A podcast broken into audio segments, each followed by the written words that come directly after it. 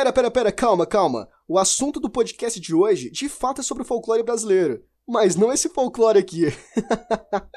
o folclore brasileiro que nós vamos comentar hoje é um pouco mais dark, um pouco mais sombrio, repleto de mistério e muito suspense. O episódio de hoje é para comentar sobre a série da Netflix Cidade Invisível.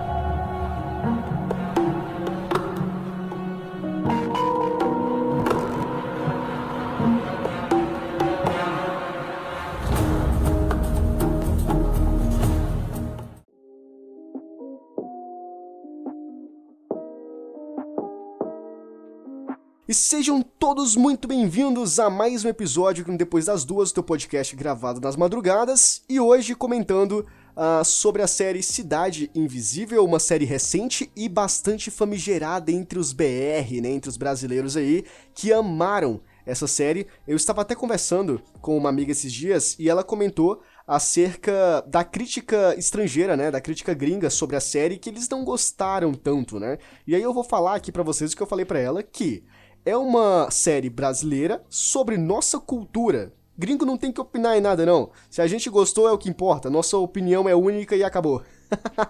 então, hoje, nós vamos comentar sobre essa série aqui nesse podcast. E eu acho que o ponto mais importante, uh, o ponto meio que decisivo, né, o, a tônica da série, é ela comentar sobre o folclore brasileiro, né? Só que de uma maneira diferente, com uma roupagem diferente da que nós possivelmente estamos habituados a, a ouvir falar, né? Porque aqui eu faço um paralelo com a obra do Monteiro Lobato, né? Sítio do Pica-Pau Amarelo. Inclusive foi a, a música de abertura desse podcast, foi uma brincadeirazinha, mas tava na pauta para ser comentado. Então, vamos dizer assim que praticamente todos nós né, na nossa infância, o primeiro contato que a gente teve com o nosso folclore brasileiro foi a partir do Sítio do Pica-Pau Amarelo. Foi a partir dessas obras do Monteiro Lobato que nós ah, fomos introduzidos a, essa, a esse nosso folclore, né, essa nossa cultura. Então, o primeiro momento que a gente tem, né, a, a primeira interação é uma coisa infantilizada, né? É um negócio mais para criança, um negócio divertido, um negócio legal, bacana. A gente tem a Cuca, que ela é uma bruxa, mas a gente ficou com aquela, a, aquela imagem atenuada dela, né? Que ela é, mal, é, é malevolesca, mas nem tanto, porque ela pode ser engraçadinha também.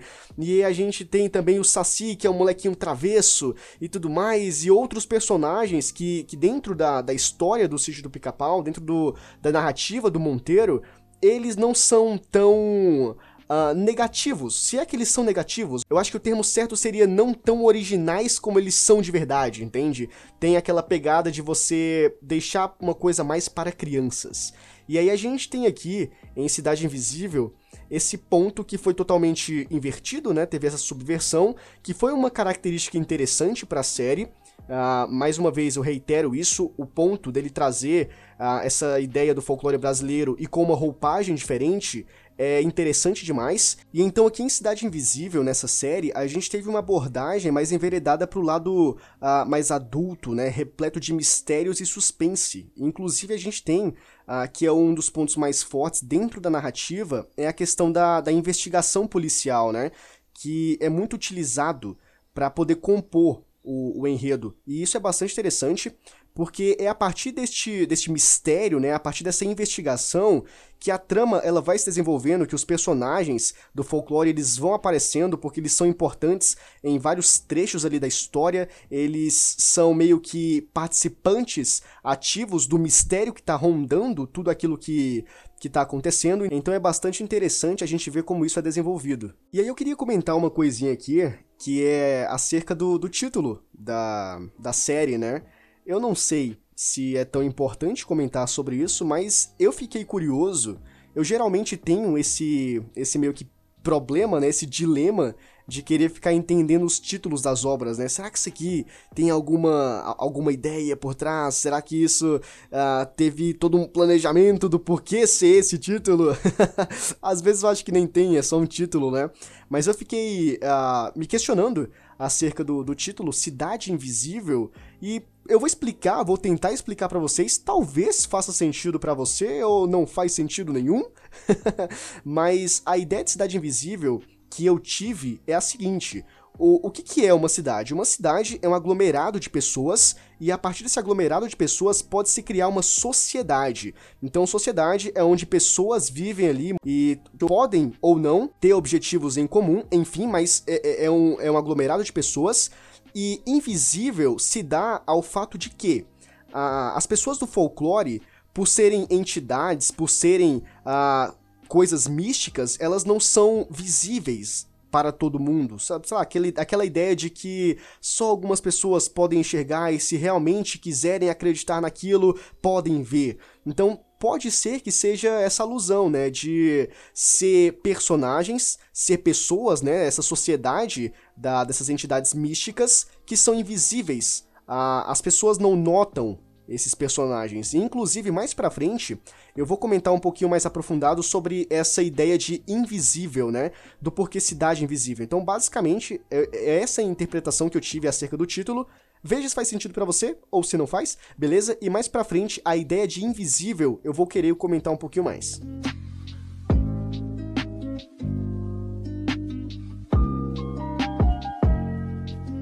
Mas vamos lá, bora comentar sobre a história de Cidade Invisível, o que, que nós temos uh, nessa série. Eu confesso que eu havia visto muito falar sobre ela na internet, muitas páginas, uh, muitas críticas, pessoas dizendo que é muito bom, que precisa assistir tudo mais. Só que eu nunca tinha dado a devida atenção para essa série, eu nunca tinha parado e. Quer saber? Eu vou assistir aqui para ver o que, que é porque eu não tava tão interessado. A verdade é essa, porque às vezes tem um certo hype, mas o hype não te atinge, né? Ah, então, é, enfim, eu decidi dar chance para ela. E ela é boa, ela é uma série interessante, e mas nem tanto assim no ponto de, de te prender totalmente, da tua atenção, de você ficar totalmente imersivo ali, beleza? Mas é uma série legal. E nessa série, nós acompanhamos a vida do detetive Eric. Ele é um detetive da Delegacia Ambiental do Rio de Janeiro. Então a gente já tem um pouco ali da, da marginalidade de alguns personagens, certo? Vou comentar daqui a pouquinho sobre isso. E o Eric, ele é um personagem viciado em trabalho. E ele não tem tempo para a família. Então ele é aquele típico protagonista que ele é bom naquilo que ele faz, ou pelo menos aparenta ser bom, e ele foca, ele, ele não sabe distribuir nada, então ele, ele foca todo o tempo dele, ele deposita tudo no trabalho, porque ele acredita que, sei lá, é, é o que ele pode fazer de melhor, porque ele tá fazendo um bem para a comunidade e tudo mais. Só que isso acaba influenciando negativamente nas outras áreas da vida dele, e inclusive a área que mais atinge e que é uma das problemáticas da, da série é a família. Então, em um determinado dia, a, a esposa dele e a filha decidem fazer uma viagem e chamam ele para ir e tudo mais, e ele diz que não pode porque está muito atarefado com o trabalho e essas coisas mais. Inclusive, essa ideia de você priorizar a todo momento, claro que o trabalho é importante, edifica, né, o homem e tudo mais, essas coisas assim do gênero, ponderar as coisas, você saber fazer um equilíbrio, porque se você deposita tudo em uma coisa só, você acaba perdendo outras. Então, é, é legal essa crítica, porque quando a gente vê o Eric uh, sendo aquele profissional que ele é e se entregando para o trabalho, a gente percebe que ele acaba posteriormente perdendo coisas importantes e que não tem mais volta, entende? Então é uma coisa que, que, que fica para pensar, né? De você aproveitar todos os momentos da vida e não alguns em específico. Então, essa viagem, ela acaba acontecendo, mas sem a presença do Eric, porque ele acaba declinando o convite porque ele precisa trabalhar. Eu, na verdade, eu acho que não, é não é uma questão de precisar, mas é dele querer, né? Então ele acaba não indo, e essa acaba sendo uma viagem muito trágica, porque nessa viagem a esposa do Eric acaba morrendo. E tá aí o primeiro ponto da série, tá aí o nosso, na verdade, o primeiro e talvez o único, eu acho, né? uh, grande ponto da série que, que vai nos levar até o grande clímax, né? Então o estopim é a morte da esposa do Eric. Porque o que acontece?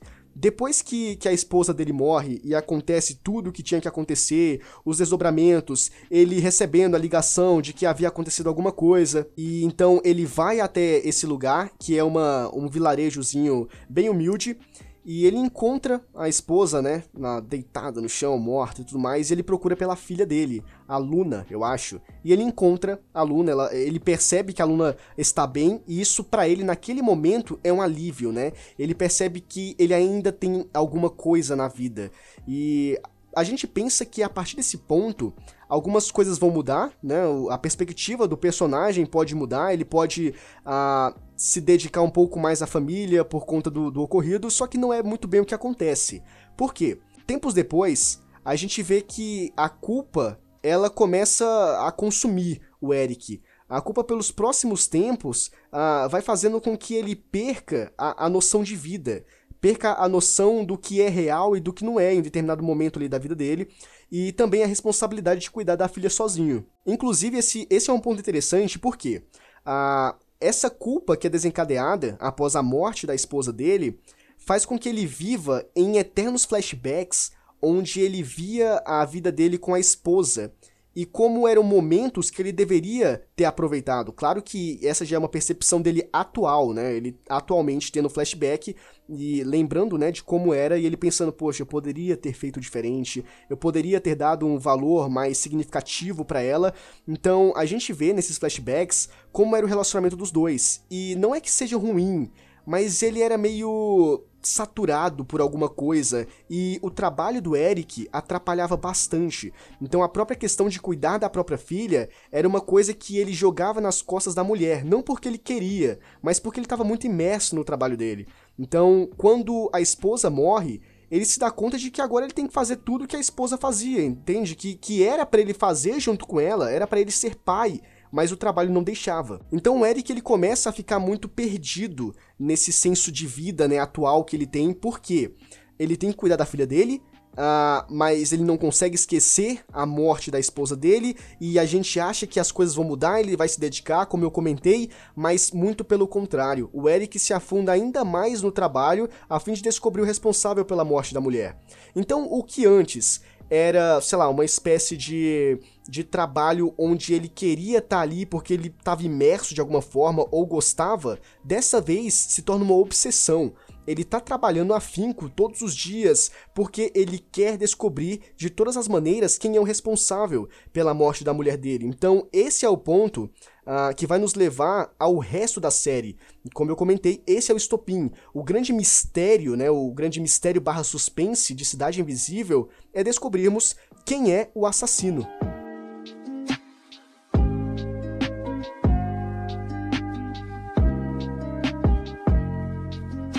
Claro, a gente tem, né, a introdução ao nosso folclore brasileiro, porque as investigações que o Eric começa a fazer procurando esse assassino da mulher dele, leva ele a descobrir o oculto mundo das entidades místicas do folclore brasileiro, e esse é o ponto muito legal. Uh, eu achei bastante interessante. Em determinados momentos ali, é, é, claro que, que é uma inclinação mais minha, e que talvez nem faça tanto sentido se fosse dessa forma, mas que, por exemplo, uh, vou dar um exemplo aqui do Curupira. O Curupira, ele é taxado como um moleque da selva, né? Uh, eu não sei se em outras versões existe diferenças, né? Mas, por exemplo, quando eu leio Moleque das Selvas, eu imagino um garoto, entendeu? Eu imagino um adolescente e ele foi retratado ali na história por um, por um homem velho, entende? E tudo mais. E eu acho que uh, se colocasse um jovem ali, seria um, um pouco mais interessante, talvez perdesse aquela, aquela ideia mais sombria que a série teve, né? Aquela ideia mais dark, mais misteriosa.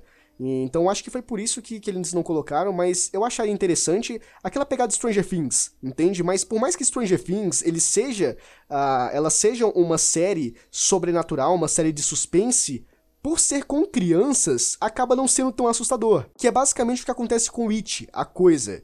Uh, It, a coisa, é um filme de terror, entre aspas, E ele dá certos sustos, ele dá um pouco de medinho de vez em quando, né? Mais por causa dos jump scares, né? Aqueles sustos que vêm do nada quando você menos espera. Mas por ser uma história figurada por crianças, você não sente tanto medo assim. Então eu acho que o fato de não terem colocado uh, crianças ou não terem colocado adolescentes foi para não perder essa pegada, né? Talvez sim, talvez não, enfim. Uh, são possibilidades, beleza? Então, a partir da, da, investigação, como eu comentei, esses seres místicos aí, eles começam a aparecer e a gente percebe uma coisa muito importante. Isso é muito importante para o personagem e para todo o resto, né? Para todo o desenvolvimento da série, que é a relação que o Eric, ele tem com esse mundo sobrenatural. Então, o Eric, ele não é um humano qualquer. Ele é meio que um personagem meio sangue. Ficou curioso, ficou curiosinho, né? Sobre, sobre esse lance aí do Eric não ser um personagem normal, mas calma que não vai ter spoiler, beleza? Eu não vou entregar nada de importante uh, que seja muito revelador aqui para vocês nesse podcast, beleza? Então, dando continuidade aqui, a gente, a gente chega né, ao ponto importantíssimo da série, que é para falar sobre os nossos personagens do folclore brasileiro, que é onde nós temos o surgimento deles e o desenvolvimento dessa trama misteriosa, porque é importante. Entendam isso, é importante essa trama. Porque nós iniciamos a introdução dos nossos personagens com um cara chamado Manaus. E o Manaus é o famoso Boto Cor-de-Rosa. Então nós temos toda uma apresentação ali do personagem, a gente vê que ele se transforma em homem e que ele é muito é muito mulherengo, ele conquista as mulheres e tudo mais. Ele é um cara que que, que vive a vida, né? Ele vive aquela vida boêmia, né? Então, nós temos essa apresentação do, do Manaus, só que em um determinado momento ali, a gente percebe que ele teve uma morte misteriosa. E é a partir dessa morte do, do Manaus, do Boto Cor-de-Rosa, que as coisas começam a acontecer, beleza? Então, esse é o ponto primordial, é a premissa do mistério. Após o, a morte da, da esposa do, do Eric, que a gente percebe mais pra frente que essas coisas não acontecem por acaso, sabe, de, de maneira randômica. Existe um, um, um, motivo, vamos dizer, um objetivo por trás de tudo isso. Inclusive, o Manaus, o Boto Cor-de-Rosa, ele é um personagem muito importante, mas não somente por ser ele, mas pela importância, pela influência que ele tem dentro da série com outras pessoas. Então, calma, como eu disse, eu não vou comentar nenhum spoiler aqui para estragar a tua experiência, caso tu ainda não tenha assistido essa série, mas ele é um personagem interessante e que vale a pena você ficar de olho nele quando você for assistir a série. E é a partir da, da apresentação do, do Boto Cor-de-Rosa que surge o Saci, que surge a Cuca, o Curupira e posteriormente também a Yara. Então, assim, uh, não somente esses personagens, mas claro, são os mais importantes. Também tem outros personagens que aparecem ali. Na verdade, se eu me lembro bem aqui, tirando esses que eu comentei, eu acho que só mais um é, que aparece, que é o Tutu, alguma coisa assim o nome dele, que ele é meio que um porco. Agora eu não lembro exatamente o que, que animal que ele é. Uh, mas enfim, esses personagens começam a aparecer na história, que eles dão o ar da graça, né, e deixam tudo mais interessante, mais fantasioso e todos eles aparecem em momentos propícios dentro do enredo da série. Ou seja, uh, como eu havia comentado, eles não estão lá por acaso dentro desse mistério, sabe? Eles estão envolvidos diretamente com esse mistério. E é aí que nós temos aquela característica interessante que eu havia comentado no início desse cast, que é personagens antigos, mas com uma nova roupagem, né? Que é aquela ideia de a gente conhecia esses personagens do folclore uh, de uma maneira infantilizada, só que agora eles estão uh, diferentes, né? Eles estão mais adultos, eles estão com convicções diferentes, né? Mais misteriosos, e isso é muito legal para a série. E lembra que lá no início do cast eu falei que eu iria comentar sobre o lance do termo invisível. Então, aqui nesse ponto, eu quero falar sobre a questão da marginalização dos personagens, né? Porque alguns desses personagens do folclore brasileiro, eles são marginalizados dentro da série.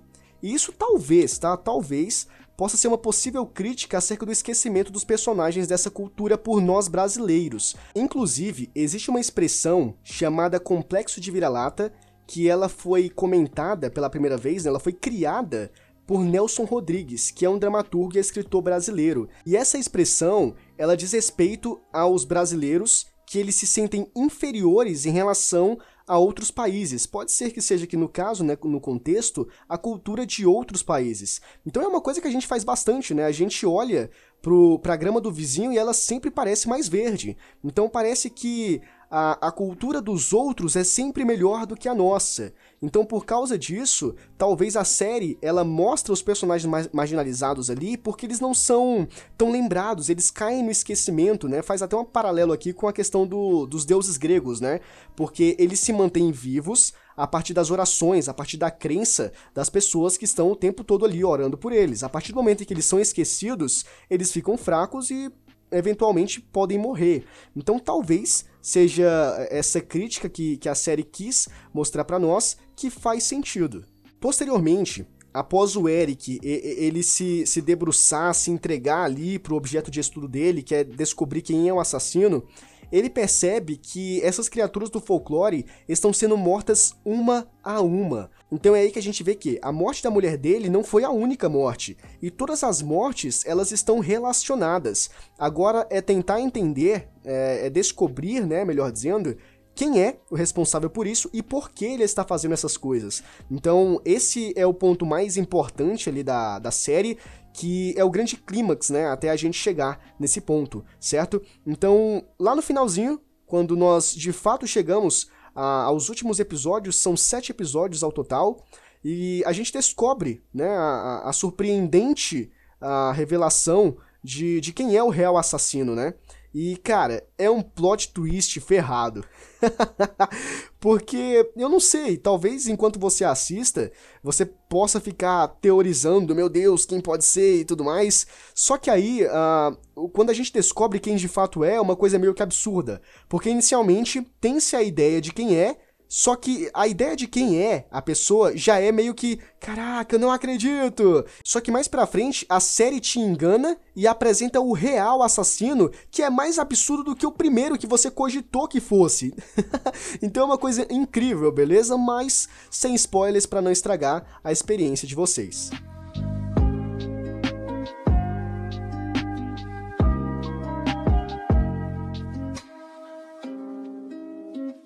Para finalizar esse cast, né, esse episódio, eu queria fazer algumas considerações finais acerca do interesse pelo folclore brasileiro. E talvez tu concorde, talvez tu não concorde, tu, tu pode achar que não faz sentido, mas é só uma opinião, é uma coisa que eu estava pensando enquanto eu via a série, depois que, que finalizou, então eu quero trazer aqui para vocês, beleza? O primeiro ponto é sobre o próprio tema da série, que é um tema interessante. Uh, é, uma, é uma história brasileira falando sobre elementos da nossa cultura, né? Então, o folclore brasileiro, ele tem personagens uh, extremamente interessantes e com boas histórias. Só que, é claro que eles não são comumente comentados, né? Até porque eu acho que não há essa necessidade. Mas, é, convenhamos que também uh, entra naquele quesito de que o, o folclore brasileiro ele tá no esquecimento. Beleza, que tu não precisa ficar comentando o tempo todo, ele não precisa estar tá em ascensão. Mas em relação a outros folclores, parece que o brasileiro é, é, inferiorizado, de certa forma. E aí, talvez, mas só talvez, o motivo disso seja a falta de mídia em cima dessas histórias. E Cidade Invisível pode ter feito um bom trabalho. Porque, querendo ou não, Uh, não tem como a gente se desassociar da ideia de que alguma coisa, para ser notada, ela precisa estar tá em evidência. Uh, assim como uma loja de roupa. Você tem uma roupa lá e você quer que essa roupa seja vendida. Se tu não colocar a roupa na vitrine, as pessoas não vão ver. E se tu não fizer uma espécie de marketing em cima daquela roupa, por exemplo, essa roupa aqui, quem usou foi o Cristiano Ronaldo e a gente não lavou, não sei o que, e tá autografada com o nome dele, e, e, vale a pena você comprar porque ela é edição limitada, e essas coisas assim do gênero, para chamar a atenção. Entende? Então, quando tu faz uh, é, é, esse discurso para tu vender algo, e esse discurso é muito forte, vende. Entende? Então, talvez uh, o nosso folclore brasileiro ele não seja tão bem explorado como deveria. E, como mencionado, Cidade Invisível talvez tenha feito isso, né? Talvez tenha, tenha pegado a todo todo esse esse acervo, né, dos nossos personagens e mostrado de uma forma diferente. Porque quando a gente vê o sítio do Pica-Pau Amarelo, do Monteiro Lobato, a gente vê que, poxa, isso aqui é uma coisa para criança, né? Um adulto, por exemplo, uh, para ficar entretido naquilo, ele não vai querer. Então vamos pegar isso e vamos colocar isso para um público mais adulto. Então, Cidade Invisível, ela pode ter feito esse trabalho aí, e isso é um ponto interessante. Agora, para finalizar, é a questão do mistério. O mistério é interessante, uh, tudo que, que permeia uh, esse mistério, as pessoas, os personagens, o, o que está acontecendo e o real assassino, por que, que ele matou e tudo mais, é legal, só que para mim não foi tão imersivo. Eu não fiquei a todo momento, poxa, eu quero saber, eu quero saber, nossa, o que, vai acontecer agora? Então eu não tava tão entretido assim com a série. Talvez tenha sido um problema meu, uh, de não ter me entregado totalmente, ou simplesmente porque a série é boa, mas não tão absurda assim, ao ponto de, de te deixar totalmente absorto com o que está acontecendo ali. Mas, de toda forma, a série é legal e vale a pena você conferir caso tu ainda não tenha assistido Cidade Invisível.